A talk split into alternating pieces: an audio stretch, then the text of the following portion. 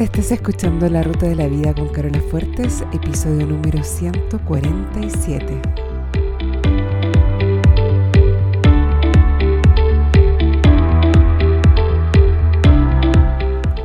Porque lo importante no es el destino, lo importante es el camino.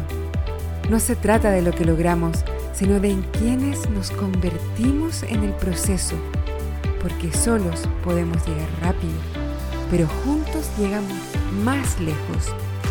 Te invito a compartir el camino. Bienvenido a la ruta de la vida. Hola, hola, hola. ¿Cómo están? Espero que estén muy bien el día de hoy, donde sea que me estés escuchando, lo que sea que estés haciendo. Eh, espero que estés tranquilo, feliz, sana, en paz y encantada de la vida. No importa lo que sea que esté sucediendo a tu alrededor, todas estas emociones están disponibles para ti en este mismo momento. Solo basta que te conectes contigo mismo y con la gratitud y con ese agradecimiento por todo lo bueno que tienes en tu vida. Aunque estés pasando por un momento difícil, aunque tal vez quisieras que algo fuera diferente, te aseguro que si te lo propones, puedes llenar una página entera de cosas por las que puedes estar feliz y agradecido hoy mismo, en este mismo instante. A veces solo es necesario detenerte un minuto, respirar profundo y hacer un inventario de todas las cosas buenas que tienes hoy y que a veces das por sentadas y, lo digo por todos nosotros, todos nosotros damos por sentadas muchas cosas. Desde el simple hecho de estar vivos y respirando, de tener buena salud, de tener oídos para escuchar, electricidad, agua potable, ropa, comida, tecnología, familia, amigos, inteligencia. Somos todos muy afortunados. Bueno, vamos al tema de hoy, que es ¿para quién estás viviendo? ¿Qué te surge cuando escuchas esta pregunta? ¿Te parece que la respuesta es obvia o te cuesta entender la pregunta? ¿Te cuesta responderla? Elegí este tema porque creo que es súper importante hacerse cargo de, esta pregunta y, y es súper importante hacérsela también, de para quién estamos viviendo. Es importante hacerse la pregunta y es importante hacerse cargo de la respuesta. ¿Estás viviendo para ti mismo? ¿Estás viviendo para tu familia? ¿Estás viviendo para tus hijos? ¿Estás viviendo para tus padres? ¿Para la sociedad? ¿Cuál es la respuesta para ti? Y no voy a proponer en este episodio de que haya alguna respuesta correcta para la pregunta. No creo que la haya, pero sí creo que hay una respuesta correcta para cada uno. Hay una respuesta para ti, para cada persona. Y es que lo importante es que a uno le guste su respuesta, que a uno le gusten sus razones. Esto lo hemos mencionado tantas veces antes y vuelvo a mencionarlo acá. No es tan importante el para quién vives, sino el por qué vives para esa persona o esas personas o para ti mismo, para quien sea que hayas respondido. Alguien podría estar viviendo para sí mismo porque cree que no vale la pena vivir para nadie más, o porque todos los demás no son dignos de confianza, o porque cree que él o ella es más importante que el resto. Y otra persona podría estar viviendo para sí mismo porque cree que es la mejor manera de aportar a la sociedad y de aportar a su entorno, porque cree que hacerse cargo de sí mismo, de sus propias necesidades y de su propia felicidad le permite compartir más abundantemente, más libremente y porque cree que de esa manera puede ser un ejemplo para otros e inspirarlos a hacer lo mismo, a, a vivir desde esa generosidad. O alguien podría estar viviendo para otros porque es una manera que encuentra sentido a la vida, es una manera en que le da sentido a la vida, porque cree que está siendo generoso con su tiempo y con su ser y cree que esa es la manera más fácil y más segura para sentirse feliz y realizado. Y no espera nada a cambio, porque el solo hecho de entregar, de entregarse, es recompensa más que suficiente. Y otra persona podría estar viviendo para los demás porque quiere recibir reconocimiento y quiere recibir gratitud por parte de otros. Lo que en sí no es malo, no es necesariamente malo esperar eso, pero hasta qué punto o, qué pasa cuando no se recibe eso que se espera a cambio de su generosidad. Eso sí que podría tornarse un problema.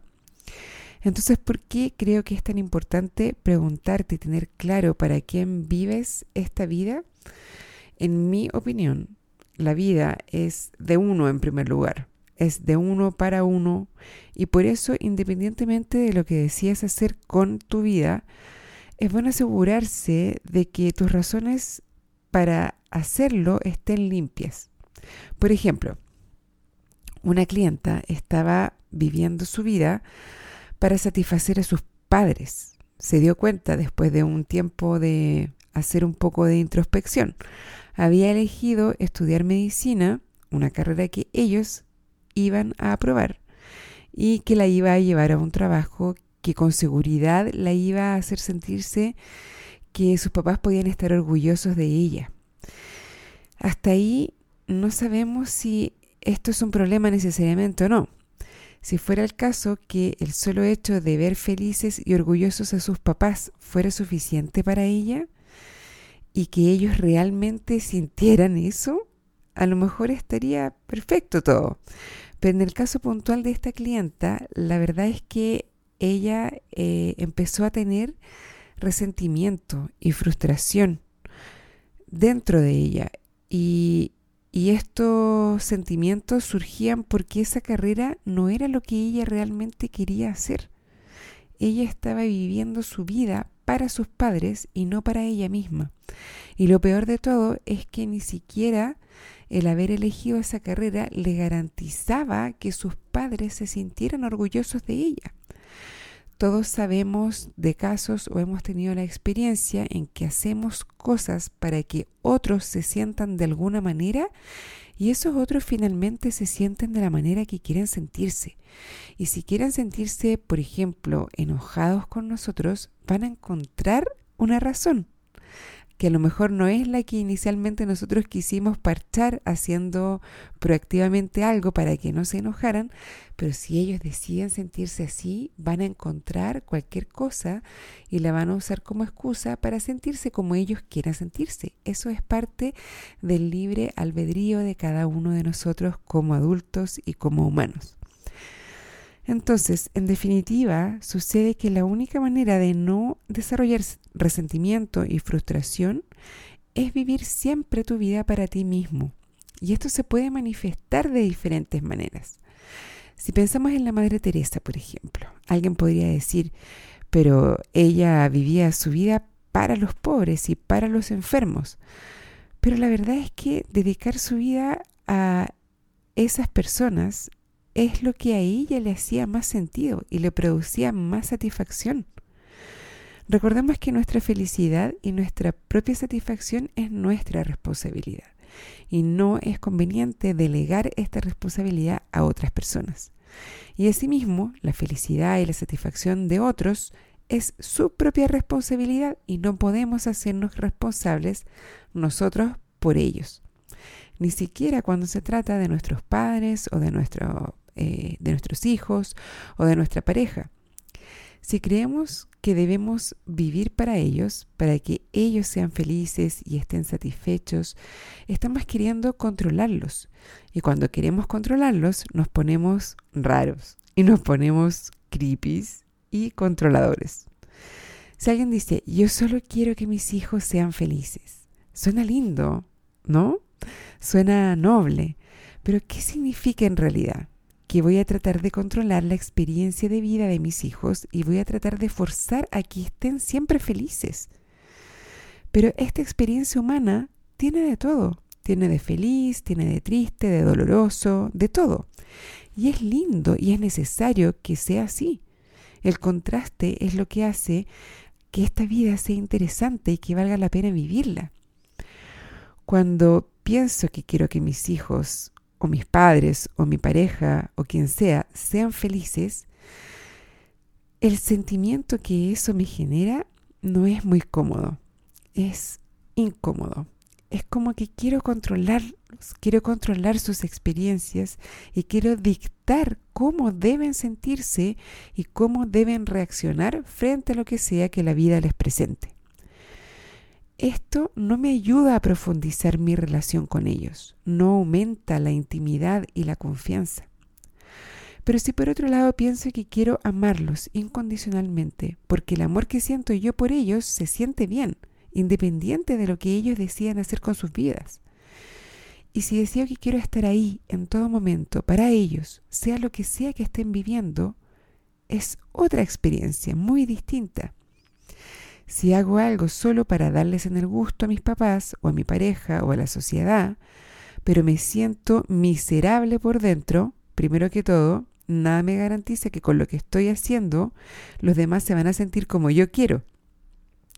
¿Cuántas veces hemos vivido esta sensación de que no importa lo que hago, nada es suficiente para que el otro sienta lo que yo quiero que el otro sienta? Estoy tratando de controlarlos y eso no es posible y es tiempo y es energía perdidos. ¿Para quién estás viviendo tú tu vida? ¿Para quién quieres vivirla? Y la respuesta más útil es que la vivas para ti mismo. A ti te pertenece tu vida y tú decides desde ahí qué es lo que eso significa. Pregunta, ¿estás suscrito al podcast? Ahora que estás escuchando es un súper buen momento para hacer clic en el botón suscribirte si es que aún no estás suscrito. Así te aseguras de que no te vas a perder ningún episodio nuevo. También te agradecería mucho hacer clic sobre las 5 estrellas y si tienes unos minutos más, te agradecería un montón un review.